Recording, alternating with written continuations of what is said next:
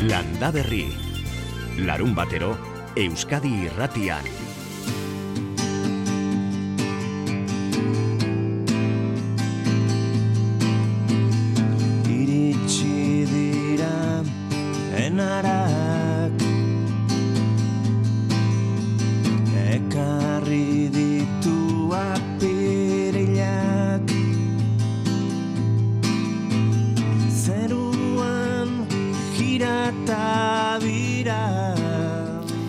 Enarak iritsi dira Imanol Ubedaren ahotzean.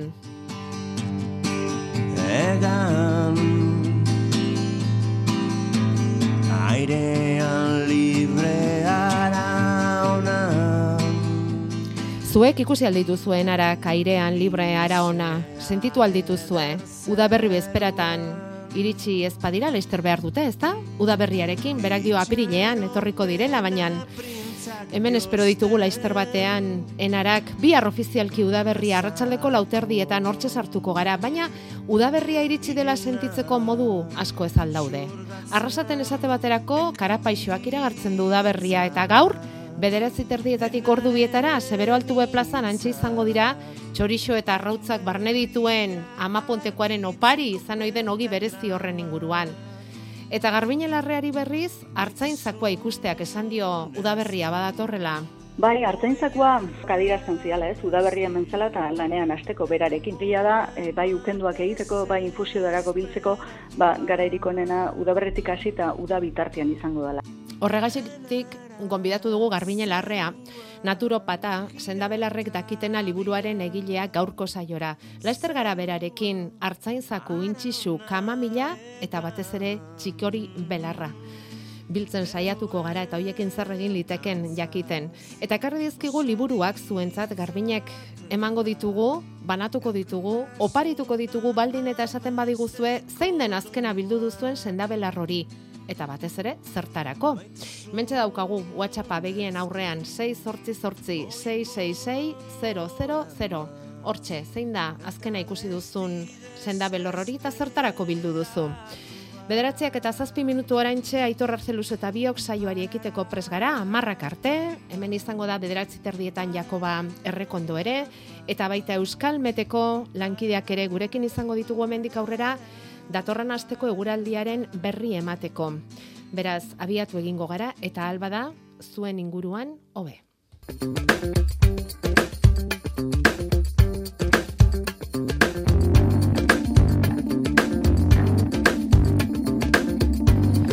Esan beharrik ez dago 2008ko udaberri honek hasieran behintzat argi falta pixka bat ekarri badakarrela, batez ere lehen sektorearen zat. Lehen ez ziren oso lanbide erosoak eta errekaien garestitzarekin, Ukrainako gerrarekin eta garraiolarien grebarekin, zaila da ilusioz lan egitea, etekinik ez denean beste gauza asko galtzen direlako. Esteban Alvarez nuek gure gogoa untzian berdeletan ibili behar zuen garai honetan, baina portuan daude dakizuenez Euskal Kostako gainerako arrantzaleak bezalaxe. Astelen erarte bai behintzat. Adostasun oso zartu dute erabaki hori Euskal Arrantzaleek bi arazo etorri zaizkielako batera, errekaiaren garestitzea eta garraiolarien greba. Konpensatu gabe badakau arrantzazia, pues, eh, kiluak eta harrapatu, eta baino geho gertatu da e, harrapatutare ez, ez deula saldu, barraigan, edo oso merke salduko deula. Transportik espadao, ba, aprotxatuko dia hemen bertan dazkaen fabrika, o kongeladorak, kongelatzeko, eta ba, orduan erabaki izan esatentzia. Hamasei langile dira gure gogoan untzian eta garbi dute itxasora irteten ez badira soldatarik ez dutela izango. Baina noiz arte iraun horrela? Ba, ez da egite ezateko, e, bakoitza ze aurro dazkan, eh? Txian. Claro, e, batzue aurratu iten du irabazitakoa urtean zehar, eta beste batzue berriz, egunian bizidianak, ba, oain egoera larritzen egongo dira. Orduan batzu egongo dira, gaiz, oso gaizki pasa- pasatzen, eta beste batzu egongo dira, aurratu duenak eta bazpa ere jasotzen duenak, geura beira, ba, bueno, hortik jaten. Eta itxason da bilena jakin behar du gaur asko ematen dula, baino bazpan egordin behar dela. bihar espadu ematen ere. Euskal Arrantzalek nola nahi ere horrelako krisiek lehen ere behizi izan dituzte. Esteban Alvarez behintzat bat oso gogoan dauka. Lehen hori izan zian prestixen garaian, ba, gertatu zan, txoik ezin zala harrapatu, eta garaitxarrak izan zian, atuna ez zuen horren beste ematen, presio ere bajusio zan, Ba, bueno, bueno, azkenengo urtea beko nahiko onak izan dira guretzat. Egia esan da, nahiko onak izan dira guretzat. Ba, hori, itxasua hola da. E, urte batzutan kriston pila ematen du, eta bestetan, pues, e, ez horren beste. Momentuz, martxoaren hogeita batera arte, astelenera arte portuan geldirik segiko dute Euskal Arrantzalek eta bitarte horretan, entzun dugu aste honetan badirela arrandegiak galiziraino joateko pres direnak, arrain Nireko bila. lagun bet, prest dau joateko koruñara ekarteko lebatza, bere kamilara. Eta maiorista batzuk, dabiz ekarten eurek e, furgonetaga, Espainiako gobernuak iragarri du martxoaren hogeita bederatzean energia merketuko duela, baina jaurlaritzako hartarazi du ordurako berandu izan daitekeela. Gauza bera dirazi diguen basindikatuak ere oharbidez. Azkenean, ez alduela honek luzaro iraungo denon mesederako. Ezaera bada, ez dela bizi guztiko denboalik izaten, osea, eh? ba, bare aldi jare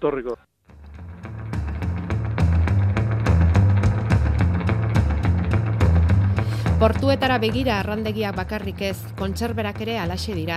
Garai honetan antxoa noiz sartuko zain bereziki.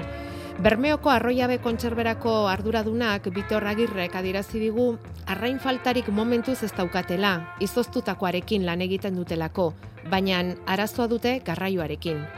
Zerberatan gertatzen dena da, azkenien e, guk e, koizten duguzun arrainak die, egaluze alde batetik eta antxoa bestetik. Eta, bueno, arrain bakoitzak bere arrantza sasoie dauko, ezta? Orduan, antxoa arrantzatuten da, oin, martxotik hasi eta ekainera, eta egaluzea ekainetik irailera. Egaluzie guk erosten dugu hiru hilabete horretan urte osorako. Orduan, momentu honetan daukaguna da, e, kongelatuta aurreko e, udako kosterako egaluzie. Eta horregaz gabiz lanien. Arazoak daukaguz momentu honetan, kongeladoratik fabrikara ekartzeko e, garraio faltagatik. Baina, bueno, momentu honetan badaukogu estok nahiko hemen bermion bertan. Orduan, ba, hortik gabiz tiratute. Antxoaren kasuan, ilazko kosterakoa salazoian daukate, ontzen, eta beraz alde horretatik ere ez daukate arazorik momentuz behintzat. Ekainera arte luzatu beharko luke arrantzalen geraldiak kontserberetan antxoa falta izateko. Olioa da beste osagai ezinbestekoa kontserberetan. Arroiaben hain eskaz den ekilore olioa oso gutxi erabiltzen dute. Ze uneko laurogeita amabost oliba olioa izaten da euren potoetan. Beraz, olio faltarik ere ez dute, baina olioagaz dagoen arazue da e, ekilore oliorik ez dela egon, e, azkenengo hiru aztietan, eta orain hasi dire eskaintzen, baina presizo oso altuetan. Osa, iruko iztuen da ekilore olizuen e, presizue. Oliba olizue bat gertatzen da egon badau, baina igoin dabe bai. Ez horren beste, proportzioan, gudako urre- erreserbak momentu honetan hiru asterako e, oliba olioanak, eta, eta orduen gure esperantzia da e, hiru aste horretan lan eitzie, gero aste santuko oporrak etorriko ziren, beste bi hiru aste hor hor bi hiru astetan geldituko zan e, koizpen planta eta gure helburu da ba behin e, aste santuko oporretatik bueltan etorritze ba ikusi aber egoeri zein dan. E, printzipioz e, ba bueno, gehiago ordain dute badabe, baina hori zue emoten dago egongo dela. Hori horrela Bitorra Girrek adierazi digu momentuz ez daukatela lehen gai faltarik. Euren kezka beste bada. Gure ardura handiena momentu honetan, e, garraioa nasa aparte, da presizo igoera dauena orokorrien, ezta? Igo da ba, aluminioa, ojalata, kristala, e, kartoia, papera dana. Orduan, gure ekoizpenerako erabiltzen dugu zen ontzi guzti, edo enbase guzti, bai, material guzti hori pilo bat igo da, euneko euneraino. Eta, eta hori kontuen eukitze, ba, urtarri ja egun zen presio igoera bat. Baina, karo, oin Ukrainiako inbazioegaz, ba, disparatu da argindarra, disparatu da gaza, gaza bost aldiz gehiago gabiz ordaintzen, argindarra hiru aldiz gehiago, eta hori da momentu honetan, horret dizen arduratuten gaitzu zena, ze, ze holan segidu ezkero, ba, barriro e, presioak igo biharko dugu. Eta hori ez lukete nahiko, lehendik ere nahikoa garesti diren kontserba produktuak garestitu beharra izango luketelako. Jabetuta daude gainera salmenta jeitsi egin dela urte hasieratik eta Ukrainako inbazioaz geroztik are gehiago. Baina errentagarri izateko beste biderik apenas ikusten duten kontserberek ere. Bitor Agirre, Bermeoko arroiabe kontserberako arduraduna izan da landa berrirako, berrogeita amabos langileari dira gaur egun.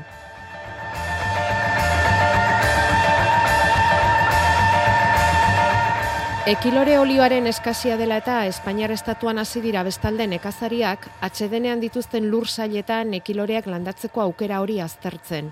Garlan kooperatibako nekazaritza teknikaria da nerea mugika, Arabako hilarrazan dagoen kooperatiba horretan, eta Arabako nekazariek ekarritako ekoizpena bildu eta komertzializatu egiten dute bertatik. Berak esan digu galdetu, galdetu dietela, ekilore baratzei buruz, baina ezertan asterako gobernuek ezarritako derrigorrezko barbetxorako agindu hori kendu egin beharko litzatekela. Ie kontsulta egin digute, e, baino egia da, barbetxo salera hori derrigorrezkoa da, orduan lehenengo behar duguna da, e, administrazioen bisto bueno, no? So, nartzea, o sea, landatzen baldin badute partzela hoiek, beraiek dauzkaten subentzioak ez galtzeko, zen azkenean da, be, bar, derrigorrezko barbetxo bat. E, baino oso logikoa da, azkenean, pues, behar bal, bat baldin badugu, nolaiz e, utziko dugu e, lursail batzuk landatu gabe, 2000 hektareatan landu dute aurten araban ekilorea, eta urrengo urtean gehiago landuko dutenaren susmoa dute ekilore olioaren eskasi hau dela. Eta nerea mugikakera berean beste aukera bat ere gogoan edo egon litekeela gogorarazi digu. koltsa adibidez, da baita da e, kultibo bat, asko egiten dela, eta guk adibidez, euneko, eun, e, produzioen dugun euneko euna, e, biodiezen lako komertzializatzen dugu baina olio gizara ere erabiliteke, naiz eta mila behatzeun eta laurogeita bateko intoxikazio kasu haiek ezkero olio mota horrek ez duen merkaturik apenas konsumorako. Gainerantzen, garlanetik esan digute, logistika arazoren bat edo beste izan badutela, pentsu eta alebanaketarako kamioiak azken unean behar izaten dituztelako sarri, eta hori falta dute azken egunotan, baina zer eramanik ez dute falta. Pentsu eta alea eduki badaukate. Besterik da, abeltzain askori sortu zaien arazoa. Aberentzako bazka asko garestitu zaie eta aldiz, arategira edo esne bilketara eramandako produktua lengo prezioan pagatzen diete, eta ez dago irabazirik, eta horren ondorioz, dena usteko pentsamentua duten abeltzainak ere badira. Abeltzainen kasua, oso oso egoera larria da, zeren e, guk azkenean joaten gara erostera aragia esnea eta ez da eh, hainbeste nabaritu produktu hoien igoera eta beraien egoera da oso larria zeren ezkenean bientzu erosten dutenean edo e, falta daukaten puntu horietan, oso oso egora oso larria da. Daudela e, abeltzain batzuk, izteko desizioa e, mailaren gainean daukatela, eh? Eta egoera honetan ba, protesta giroa eta kezka giroa nagusitu eginda edo nagusitzen ari da, horrela enba sindikatua garraiolarien greba dela eta gutxieneko zerbitzuak ostepatzen dituztenei presio eta sabotai jakintzak salatu ditu, esnebilketa eta pentsuaren eta medikamentuen banaketa zailduz eta oztopatuz eta haiei begira horrelakorik ez egiteko eskatu dute. Bestalde esan dezagun, bihar Madrilen landa eremuko sektorearen manifestazioa egitekoak direla. Amaiketan hasita nekazaritza ministerioaren aurretik abiatuko dira, Pedro Sánchezen gobernuaren etengabeko erasoak eta mesprotxoak jasan ezinak zaizkiela adierazteko. Eta datorren asteari begira, lehen sektorearentzako laguntzen plana eramango du Europako Kontseilura Luis Planas, nekazaritza arrantza eta elikadura ministroak ikusi egin beharko da bilara horretatik zer datorren. Bederatzeak eta emezortzen minutu. Landa Berri. Larun batero, Euskadi irratian. Garbine larrea, kaixo egunon. Kaixo egunon. Aizuzuk nora nahi zelarik beti izango dituzu begiak sendabelarrak ikusteko ez da? Bai, egia esan e, alde guztietan dauzkagu, hirietan ere bai. bai. Eta, bueno, japa da mundua betaurreko hiekin ikusteko modu bat ere bai. Bueno, sendabelarrek dakitena liburuaren egilea da, Garbine larrea, naturopata kolegiatua bera. Gaur egun hitzaldiak emanez dabil herri zerri, bereziki liburu hau argitaratu zuenetik, etxetik datorkion afizio hori praktikatuz esango dugu. E, udaberria ote da garbine sendabelarrak bizitzeko eta biltzeko eta lantzeko urtarorik onena? Bai, bada urtarorik onena. E, udaberretik aurrera, e, San Juan eguna bitartian, e, ukiko ditugu asko eta asko. E, agertzen ari dira guain batzuk, e, azten jungo dia ondoren, baina egila da, negua bea ere izan litekela hainbat biltzeko garaiona.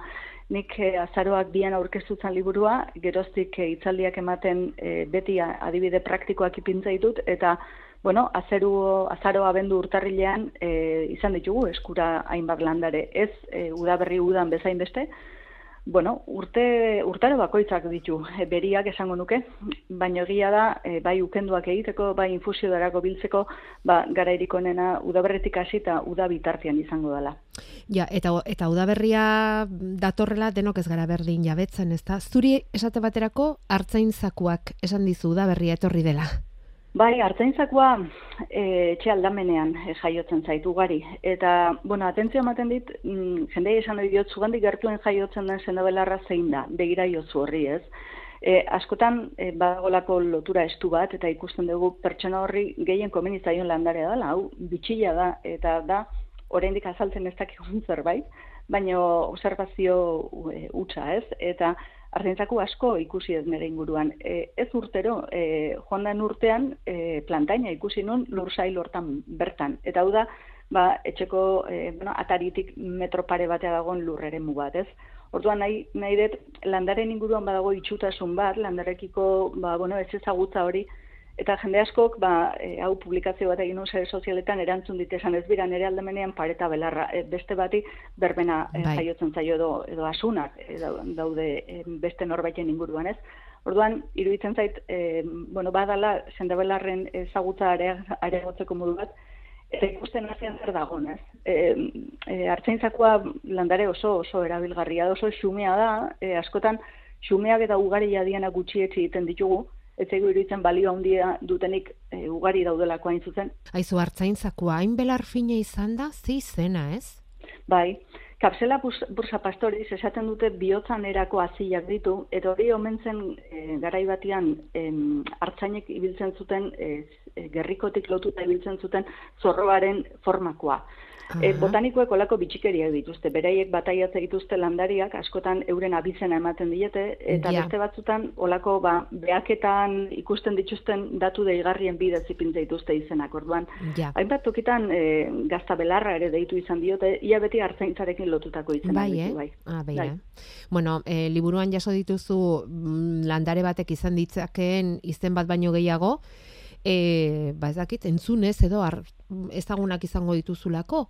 Bueno, asko entzunez, gero e, hau izan zen em, intxusak erakutsi zigun lezio bat, e, txorianen kolaborazio egindako garaian intxusari eskaini genion saio bat, gero ikastaro monografiko bat ere eman izan dut e, intxusan inguruan, eta hartu ginen intxusak zenbat, zenbat eta zenbat adierazit, adierazeuzkan e, lurraldean eta euskalkian arabera, ez? Orduan, e, niko geita iru izen jaso nitun. Ai, ama, E, hogeita nintzen telebistan hogeita iru ezintziala esan, orduan egin genuen, bueno, bateratzen moduko batez, benetan nun ari da aldaera gertatzen hemen izenarena, baina benetan aberazgarria iruditu zitzaidan, e, bueno, e, adiera kopuru hori, ez? Eta gero, sendabelarren itzen asko adostuta dauzkagu, baino adostasun hori nahiko ala nolakoa da. Hau da, Izen lekuan, lekuan, zientifikoan egongo da, ez, adostasuna. Hortik aurrera Bai. apenas, ez? Bai, hoi da, eta Mm. lekuan aldatzen dijoa, ez? Bai. Nik askotan hitzalditan esaten diet, zure zuenean nola esaten da, osina, eh, asuna esaten da, aurrekoan esan zidaten, hausin esaten diogu guk, Ja. bueno, izen bera zaigia, baina aldaerak lekuan lekuan ezberdinak dira, eta Bai. Iruditzen zitzaidan liburu hau euskaraz eginda e, hori jaso beharra zegoela, hor e, Jakobak lagundu dit, eta eduki ditugu gure artean, bueno, zenbateraino bai, zenbateraino ez, Ja. baina niretzat e, egin beharrakoa zen aintzat hartzeko e, e, gai bat iruditzen zaidalako. Bai. E, intxusa adibidez, topatu dugu egun garren horrian, eta izenak dira aztumpa, lintxusa, plausta, sabuka, sakuta eta txutxika. Bai. Zein baino zein politagoak dira. Mm. Eta Izenak. gero, hemen adierak daude, aztumba adibidez, bortzirietan e, neskari e, esaten zaion, ez da irain ere, baina bueno, aztumpa em, hainbat lekutan e, ez ergela, baina bai inusentia, gajua, horren Aha, inguruko aha. adierak ditu. Bai. Eta hau vegetalekin asko gertatzen zaigu, landareekin eta barazkiekin, eta, bueno, ba, ik- ikustea baita ere hor e, itzorrek ze bide egin duen. Bai.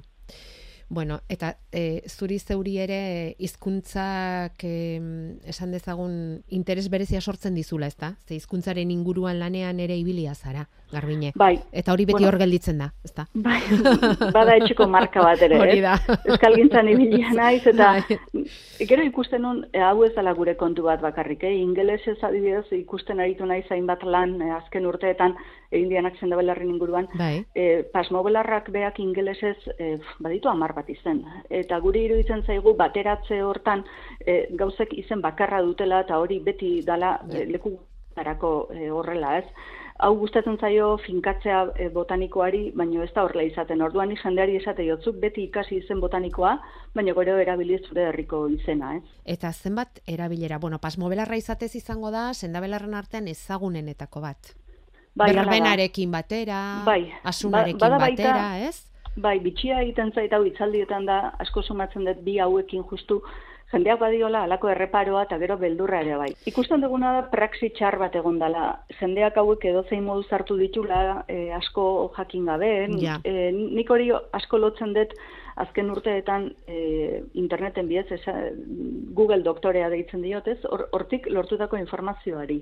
E, hain zuzen, etxetik jaso dan transmisio horretan, ez dut ikusi hanka sartzerik egon danik. Hau da, jendeak ikasi duenean landarean mugak zein dian, eta etxeko erabilera e, ona eta egokia izan denean, e, horrez da egon istripurik. Ari gehiago, e, ondo mantendu da eta e, aho ondo egin izan da transmisio hori. Saltzen ez dan landare bada, e, mila betzen da larogeita seiko agindu ministerial badago, e, landare arriskutsutzat e, jotzen duna, Mhm. beste askoren artean. Orduan, bueno, ni garbi neukan reivindikazio moduko bat egin nahi nula gure tradizioan e, pasmobelarrak e, leku handia dulako. Eta gero pasmobelarra esandakoan hemen e, baita ere baditugu komeriak, eh? E, bai, e, hainbat tokitan pasmobelarra ditzen zaiolako landare ezberdin bati. Eta e, hemen ez naiz sakontzen hasi, baino utzi dut zirriborro moduan karpeta batean material asko, ba, e, bestelako, e, hau da, e, anagaliz arbenziz orain izen aldatu diote, litximasia arbenziz, hori ez dian hainbat e, landareeri Euskal Herrian pasmobelarra ditzen zaio. Eta denak dira e, terapeutikoak. Orduan, bueno, hemen mm, konplexutasun handi badu landare honek bere atzian. Hau, udaberri eta udazkenian, justu orain garai egokia da, hainbatek egiten dute hilero, ba, tratamendu motx bat, hiru egunekoa. Eta horre esan hori dugu dosiak ia pediatrikoak diala. Infusioa txikia da, urgutxi, berrun mililitro, eta ipintzen den landaria atximurkada bat izan hori da, landare lehorra. Orduan, hau bada, e, aurre zaintza modu bat, Baina, eta pasmobelarra bereziki, kontuz hartu beharreko belar bezala eh, ezagutu izan dugu, eta mm, sendabelarrik dakitena liburu honetan, badago atal bat, ba horixe adierazten duena, ezta? Kontuz noiz hartu behar den mm, belar bakoitza. Edo ze arrisku izan daitekeen belar hori hartuta beste botikaren bat hartzen ari baldin bazara edo horri eh, atal horri garrantzi aparteko eman diozu liburuan Bai. Garbine. Hori pentsatzen dut eta ja esan duzu azaroan aurkezu zen liburua. Jendeak eskertuko du, ezta? Bai, eskertzen du. Mm, Justu badalako e, atal garrantzitsua, ni e, sendabelarren liburu hau egiterakoan e, lantaldean argian hitz egin genuen gure artean da, nik esaten nien, aber, sendabelarren liburuak asko daude guk, egin genuen saio bat, bakoitzak zituen sendabelar liburuak eraman, eta hemen ze gabezio ze utxune ikusten ditugu, ez? Eta bat utxune nabarmena hori izan. Hau da, liluratik ikusten dira sendabelarra ask- e, liburu askotan, eh? eta ez dago kontrakotasunik, ez dago alde txarrik, eta nik esan hori dut lilurakin gauzak ez diala ondo ikusten. E, landareak baldin badu potentzial bat onerako eta askotan txarrerako biak ikusi behar diala. Hori ez da landarean kontrarizia. Hori da, justu landarea e, aintzakotza hartzea dan moduan, ez? Em, gero, gaur egungo bizimoduan, gaur egungo gizartean ikusten dugu oso ohikoa dela botika hartzea, eta botika ez bada gehigarriak hartzea, jende asko eta asko hartzen ditu, eta ez da automedikazioa soilik, badago jende asko botikan pean bizi dana. Orduan, baditu hain, gu buruan hainbat ideia, ba, lengo neurriak, lengo proportzioak, hau da, ba, askotan esaten diate, bai, nire amonak hainbeste hartzen zuen, dezu, ja, baina zuk hipotiroidismoa dezu, pilula hartzen dezu, beste hau ere bai, ez da ezkontzen ondo, osea, ez da ezkontzen kopuru hori. Beste batzutan, e, elkarreraginak ez dira aintzat hartzen, hau da, hemen e, hartzen baldin baditugu, ba, depresioen kontrako botikak, hainbat sendabelar gauza bera egiten dutenak ezin ditugu hartu, areagotu ingo du pilulan eragina. Eta hau bada utxune bat, ba, niretzat e, lan ordu asko eskatu bideana, eta atalari naita propio kontutzen. Garbinelarra ikusten duzu ez ze jakinduria sendabelarren inguruan. Gonbidatu gonbidatu dugu eta aritu gara berarekin hizketan luze eta jarraituko dugu bere irakaskuntza hauek jasotzen eta jarraituko dugu zuen artean berak ekarri dizkigun liburuak banatzen ere. Ze mordoiska bat ekarri digu eta plazer handiz banatuko dugu zuen artean ikusi baitugu sekulako afizio ere badagoela landaberritarron artean sendabelarretarako. Jakoba errekonde egunon. Egun ondanoi. Eskerra gara izetorri zaren. Idazkari lanak egiten jarri dugu.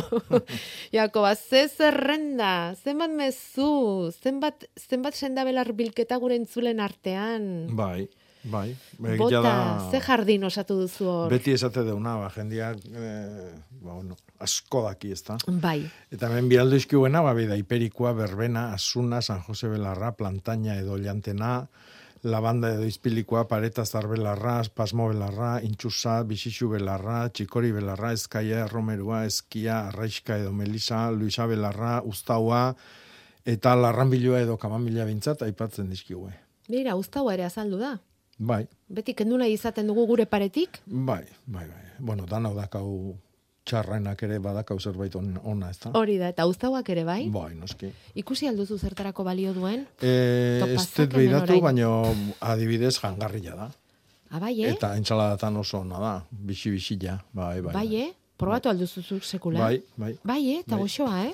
Ta egosita, eta zerba edo azelga bezala ere jaten da, bai. Ara, ikusi, Hmm. ikusi, ikusi. Bueno, e, zaku handi batean sartu ditugu erantzun denak, eta beira, hiru liburu banatuko ditugu. Hiru liburu e, bat izango da, kalendula proposatu digu hemen batek, esan digu erreduren ukendua egiteko. Hmm. Beste batek, Melisa eta etxeko hierba Luisa, nahazten ditut, gauean lo egiteko Mhm. beraz lasaitzeko. Eta beste bate berriz, eta hau, hau azaldu da, ez du bat ere biltzen, ez daukalako arrastorik ere sendabelarren gainean. Orduan, behiraz ze aproposa, garbinelarrearen liburu hau, sendabelarrek dakitena, pixkanaka pixkanaka ikasten hasteko. Hau da, ikasten hasteko, dakitenei laguntzeko edo zertarako. Hiru opari horiek bidaliko ditugu Euskal Herriko punta banatara. Eskerrik asko denoi, eman diguzuen informazioenengatik denangatik. Egingo dugu entrasaka pixka bat eta datorren astean ea e, lortzen dugun zuen jakinduria hori hemen denon artean partekatzea pixka bat txukunduta, eh? Jakobak oraindik jarraitzen du sendabelarri zen gehiago biltzen. Aze, azen olako zerrenda. Mhm. Artabixarrak adibidez bantxe batek idatzi du, zistitisaren kontra. Ara? Ardi belarrare aipatu du batek, bai da, hoxe, ez dakit zein dan. Ardi belarra, Bai, e, aritu gara hartzaizakoa zizketan, hori ezagutuko duzu? bai, hori da, hartzaizakoan formako fruitua dakan landare txiki txiki Hori bat. hor, horrekin hasi gara, horrekin Bai, hasi gara. bai. bai. Mm. Elorri xuria ere bai. Mhm. Zerri patata, ui ama, plantilla belarra, asuna, pasmo belarra, bueno, bueno, bueno, bueno, bueno. Zen badakizuen. Jonander Arrilaga zai daukagu ez da Euskal Metetik. Jonander egunon, Kaixo egunon, ongi etorri. Eskerrik asko. Haze jardina prestatu dizugun lendabiziko egunerako. Bai, ez da. ez dakit zalea zaren ala, ez? Sendabelarrak. Ez dut gehiagi ezagutzen mundu hori ez.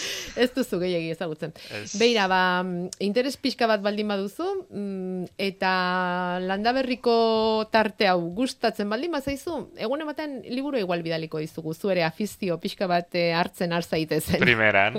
Ze Eskerrik asko. zaizu. Oso, no. Bueno, orain hasiko gara Jakob Errekondorekin ilargiari begira jarriko gara eta datorren asterako baratzean zer egin dezakegun eta nola, baina asko asko nahi dugu jakin eguraldiak zer egingo digun, Jonander, eta pello zabala falta dugunetik, ba, ba hori ere falta dugu, eta ja laguntzen diguzuen Euskal Meteko lankideok hemendik aurrera eguraldiari begiratu bat ematen. Bi arrudaberrian sartuko gara eta epelantzean, ez da?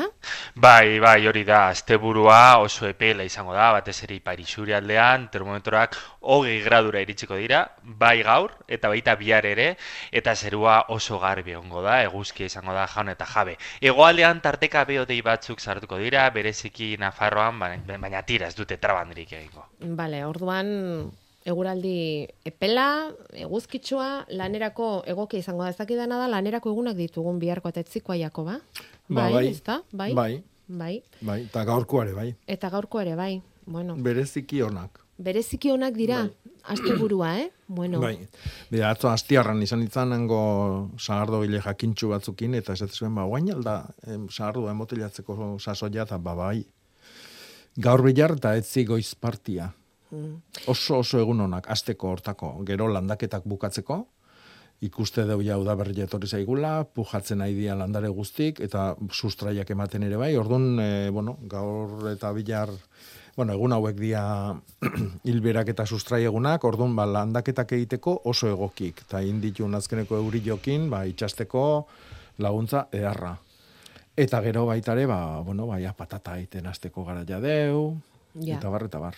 Eta horretarako ze giro izango dugu, Jonander? Baratzean eta aritzeko zuk uste duzu izango dugu lagirorik, edo zer datorkigu datorren astean? Ba, doran astean, e, batez ere aipatu behar dugu, ego, ego ekialdekoa izan nagusituko dela, ia aste osoan edo aste osoan, beraz, ura izango dugu protagonista. Eta bestetik e, eguraldia ez da asteburu honetan bezain garbia izango, odei gehiago izango dugu, eta tarteka euri apur bat utziko digute, baina bereziki hegoaldean eta gehien bat Nafarra hegoaldean. Izan ere, e, alde handia egongo da kantauri isurialdearen eta mediterraneo isurialdearen artean, egoaize honekin. Eta beraz, e, hegoaldean ze espero dugu, ba, gehienez amabi amairu gradu, giro umelagoa, goibelagoa, freskoa temperatura horrekin, gainera tarteka busti dezake, ereduak ikusita ematen du batez ere busti dezakela aste arte aste azkenean baliteke ostiralean be bai, baina hor justo ziurgabetasuna apurtxo bat Ja. handiagoa da. Eta gainera egoaize ba, nahiko bizia izango dugu, zakarra tarteka batez ere astelen eta aste artean. Eta esan bezala, alde handia egongo da eta oso bestelakoa izango da eguralei. Parraldean bertan argiagoa, atseginagoa, egia da ez dela asteburuan bezain eguzkitxoa izango, baina tira hegoaldean baino argiagoa eta atseginagoa izango da. Bertan temperatura 17 18 gradura iritsiko da Maximoa, minimo oso epela izango da baita amabi, amalau gradukoa, beraz gutxi freskatuko du, eta bertan iparraldean, ba oroar, e, bereziki kostaldean, ateri utziko dio, agian momenturen batean tantaren bat bota dezake, edo zaparra datxoren bat aste arte, aste azkenean, baina tira, oroar iparraldean, astea, mm, argia, atsegina eta epela izango da. Eta normalean alderantziz ohituta gaude, ezta? Bai, Nafarro hegoaldean eta ezta, izaten da normalean eguzki gehiago eta e, Bai. euri gutxiago, baina nonbait mediterraneo aldetik datorkigun e, euria da eta borraska da, ezta, harrapatuko gaituena. Bai, hori da, aire poltsa hotz bat kokatuko da astearen erdian gutxi gora bera penintsularen hegoaldean, eta Mhm. izan ere penintsularen hegoaldean eta mediterraneo inguruan ereduak ikusita, ba, euri jasandia izan dezakete, baina gurean ez, gurean euri gutxi eta egitekotan, bustitzekotan bereziki e, hegoaldean. egingo luke. Ba, Jonander Arrillaga, eskerrik asko e, guraldiaren iragarpen hori egiteagatik, ez lan gehiegi egin, suabe suabe joan asteburua. Saiatuko naiz. Eskerrik asko, berdin. Zuri, ondo izan. Agur. Bueno, nondik hasi nahi duzu, Jakoba?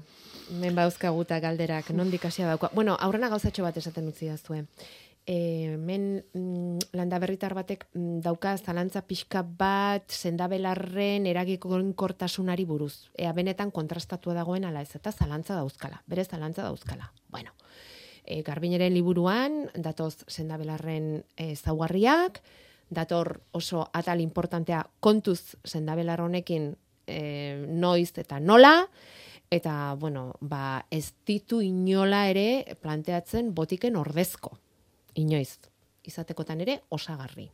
Hori esan da, Baina, sendakai noski kontrastatuk diala.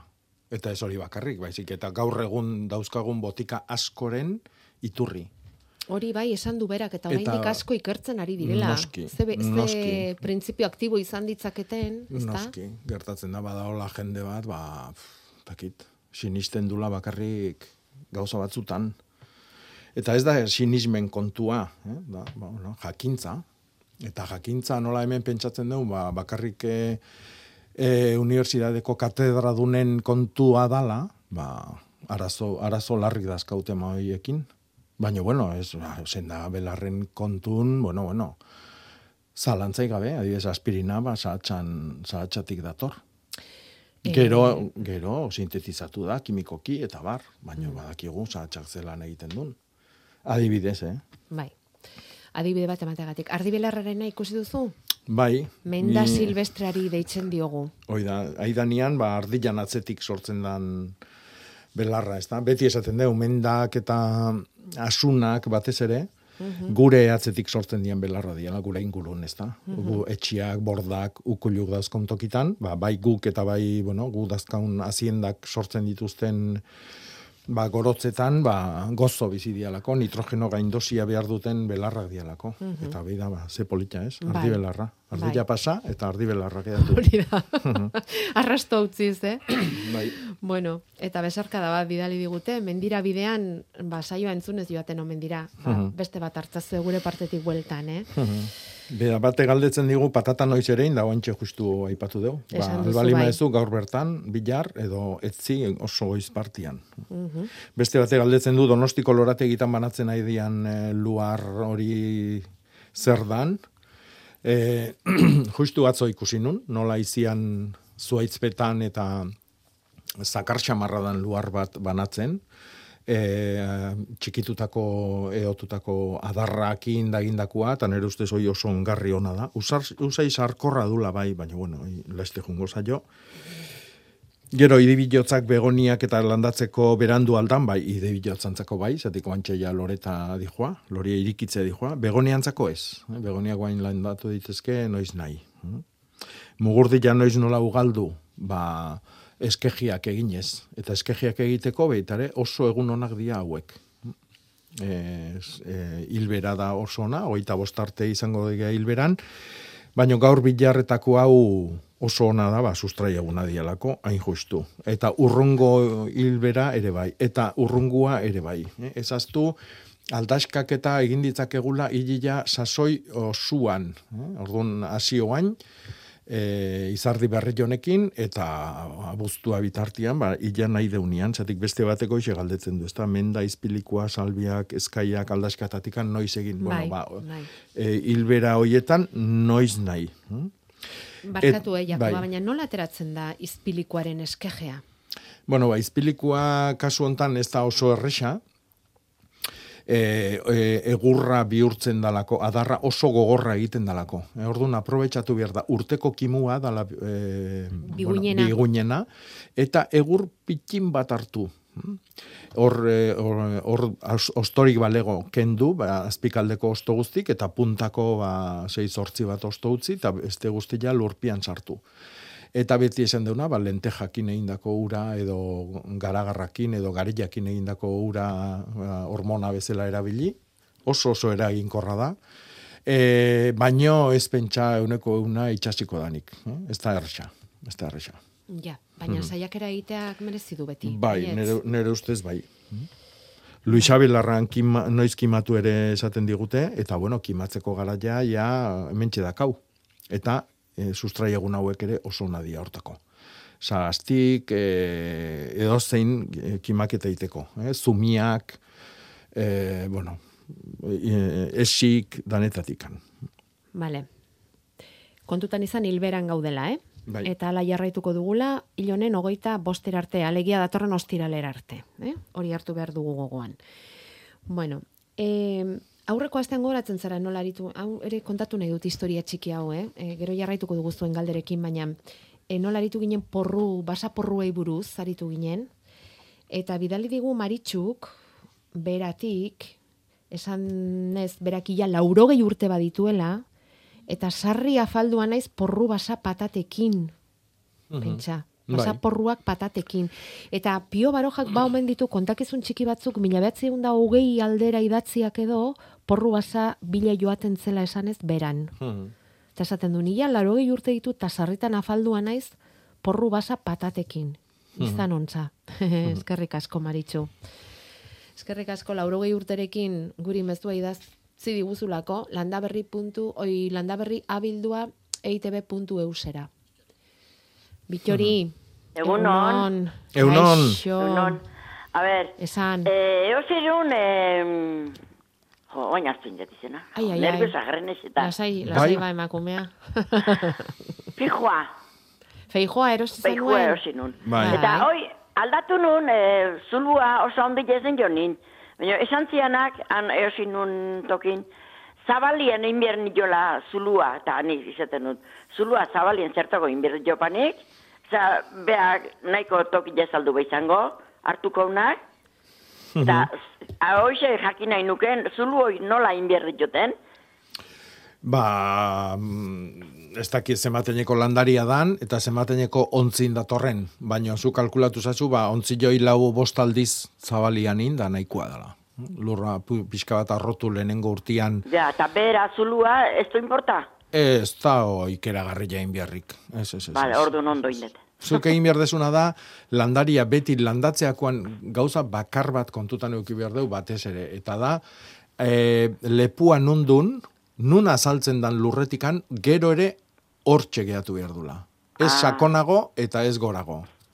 Bueno, nik, mo, zera, go, ga- gainean lurra, tasimorra, eta ostua, eta pila botan nion da. Bai, bere ingurun, baino, danean. eh, enborra gehatu behar du lehenozion eh, altura berian. Bai, ez bai. airosogo eta ez sakonago. Eh? Ja, ja.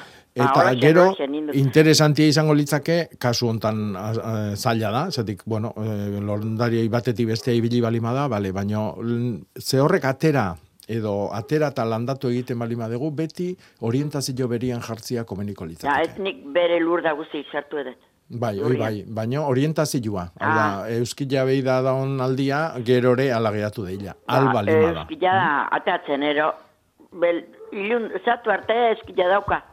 Ah, oso ondo. Enguzila. O- Hori behar du feixoak? Eguzkia? Bai, eguzki zalia da, bai, bai. Vale. Eta, e, frutua emateko, zema demora pasatzen du utxuera bera? Uf, uf. Oi, galde jesu zure inguruko guzti di, aber lehenengo fruituan hori eman zuen. Bueno, eta, izan izango duen da. oi, ba, Ba, mordoa, mordoa bitori. Bai, eh? Ze hemen gauza berri eta gauza ez dakit fruitu berezi bezala uste dut Josek, Juan, Juan izan zen, e, aurkeztu zigun eta bueno, plasta-plasta azaldu ziren gero, feixoa zeukatenak eta lantzen zutenak eta ekartzen Bueno, ba, zutenak. esan tala orduan, honor batek deitu zala edo Vale, nola. zenbat denbora, Eta beste vale. galdera bat, zar arbola ti atzo bueltan atxurtu inun. Eta jarri nion ostuak, osto pila zehon da. Eta gainean, zurtako Hautsa. jarri nion. Hmm. Zein nun, gaizki, ondo, zer, eh, ondo intzen duen. ondo inun. Bai, bai, bai. Bai. Bale, bale, orduan. Bai, ba. Gaizki nabil orduan, bastante ondo. Eh, emango du fruitua horrek, bitori. Ba- Bai, Mateu, eh, Mateu. On, ondo eginak emango du fruitua. Ze klase seguru. deu, zaharroi? Eh? Ze klase deu? Ez dakit, Ara, motel motela. ondo, Zaharra zahar, motel, eta nahi motelak eta zit gustatzen da. zahardotako onenak. Da, da, ba, Ba, oi, urrena sagardo egiten hasi beharko duzu, bitori. Ez, ez, ez, ordu umuztestu maten da. Muxu bat, asteburu hon. Eskerrik asko. Agur. Agur. Eh, Eh, galdetze egote baita ere, gladioluak noiz landatu, Bai. bainak... Eh, be- Negutegian. Negutegirako. Bai. E, bainak e, onena izango litzake hilgoran, fruitua bilatzen egialako, eta gladioluak e, baitare. Ne? Landaketa bada, eta orduan, e, asteburu hontan egin beharko genduke, e, itxasteko erdipurdi daudela ikuste balima deu, edo, eh? baino bestela ho- hobia izango litzake lori emateko hilgoran. Lehen esan duzu patata egiteko garaia dela, ezta? Bai. Ba, Juan Marik eta bere semeak boniatoa nahiko Mm. lukete, ze gustatzen zaie ikeragarri labean. Bai. Jarrita baratzatxo bat daukagu, eta nola lor dezakegu ban, boniatoa zia, diote. Noiz Bueno, landatu? Orain da Boniat- garaia? Boniatua landatzen da patata bezala xe. Igual, igual, Orduan, ez? ez da, normalean ez da azila ere egiten, egin daiteke. Baina asko zerrexagoa deu, boniatua bea eta bea landatu. Edo Patatakin egiten da bezala Bezalaxe, ez? Bai. Eta gutxi gora bera patata bezala etorriko da? Bai, landaria era bat desberdina da, igo, igokari bada, lore os, ikusgarria du? Bai. baina mm, landatu egin behar du, boniatua bea, eta gaur bilarretan oso ona. Venga, Juan Mari, esan semeari eta gero bildu eta bioian behar duzuenez, ba egin ere egin dezakezu biok elkarrekin. Ikusi dituzu trazenaren argazki hauek, amala urte, etxe horretan daramatza, mm, bueno, bada drazena bat zoragarria, baina orain azaldu zaizkio e, puntu mm, e, orban horiska batzuk, eta Hmm. gero ostoa egin zaio lehortu. Bai, e, e, e, Eta ez dakit normala da dio. Bueno, eh, eh, hor urakin egongo litzake problema, Ah, bai. Eh? Eotezkeo, nire ustez, e, Bai. orbain kolori horrengatikan, orduan edo gehiegi edo gutxiki. Nik esango nuke gehitxo eh, Ote daukan, lur, ez? lur pixkat ikustea hemen da gehitxo ote dakan. Ja. Saiatu ura murrizten da berze gertatzen dan. Eta ura lurra iman biherrian ostua busti, oi bai. Zetik hau askotan gertatzen da beste batek maranta batekin galdetzen digu berdina, ostopuntak lehortzen aiz askilo, bai, argazkila bieldu zigun bat, hola e, marradun ostuak, eta ostopuntak lehortzen aiz askilola. Eta hori da, ba, ingurune oso oso lehor batian daolako, normalian guk etxe barruk lehortu iten ditugu, ba, guri gozo eotia gustatzen zaigulako, baina landare hauek danai, landare hauek danak e, maite dute inguru ezia. Eh? Orduan, hartu eunero esprai batekin eta lainoztatu bere inguru ba, bustialdi on bat eman ostagiai eta horrek ikeragarrezko mese diengo jo. Eta honiren ikuste baietz, utzi lurrai ematiei puskatian eta ostotatik bakarrik eman nura. Lambro hori ez da. Hori da. Bota. Gozatu dadin pixka da Hori da. landarea. Bueno, e, ez dugu esan, bederatzi lau iru 0 bat, bibi 00 da, Jakobarekin zuzenean hitz egiteko telefonoa. Aitorrek egingo du bitartekari lana, beti egiten duen bezala, eta nahi bali baduzu aukera daukaztu, eh? Beste lagu hemen jasoala joango gara zuen galderak ateratzen. E, feijoak hiru urtera fruitu ematea ez da arraroa, Mhm. bitori. Entzun duzu? Hiru urte, hiru bat urte itxoin beharko duzu behar bada. Eitxoin ez, Ez. lagundu. Ah, bueno, Eman. vale, vale, Eman. vale, vale, vale. Elkarlana. Gero hartzeko. Hori da. Beste bate bai da galdetzen du txaiotea. Hori. Txaioteare da igokari bat, e, fruitua jaten dugu, kasu hontan, patata undi bat bezala da, e, hola, arantzatxo batzu bezala dituna, eta gero patatan tankeran jaten da baitare. Eta hoire guain landatu behar da. Ara, Mhm. Urrongo hilean ere bai, eh, lasai. badaukago oraindik ere denbora. Bai, bai, bai. Vale. Eta maiatzian, eh, lasai asko. Honek, pentsatzen dut esaten dula, eh, orientazioa aipatu duzu, eta nik tiestuak bueltaka ibili behar direla ikasi dut. Bestela landarea okertu egiten omen delako. Mhm. Ja. Bai, baina hori ere lenguan esan zenuen, mm, ez beti ez da. A ber, A ber. eh, landariak nahi du argila, bihar du argila, eh, bueno, bizitzeko, bere energia sortzen du, eh, bueno, janaria sortzeko energia argilloi du, ezta? Orduan, eh, guk barru batian jartzen bali badeu landaria, beti argila datorren aldea okertuko da. Leio aldea, edo argilloi bali bada foko bat, ba, foko horta eh, makurtuko da. Gu bueltaka aste bali magatza eskillo, ba, eh, bai da, gu ere mar, eh, mareatu ingo ginak ez da? Ba, hoxe, ba, beare bai. Orduan, nik nahi joet beri hortan utzi, eta ikuste bali madeu oso makurra eta oso luzia eta egiten dela, ba, moztu, eskegiak sortu kendu jon puska hortatikan, eta landaria berriz berritu deila bebetikan.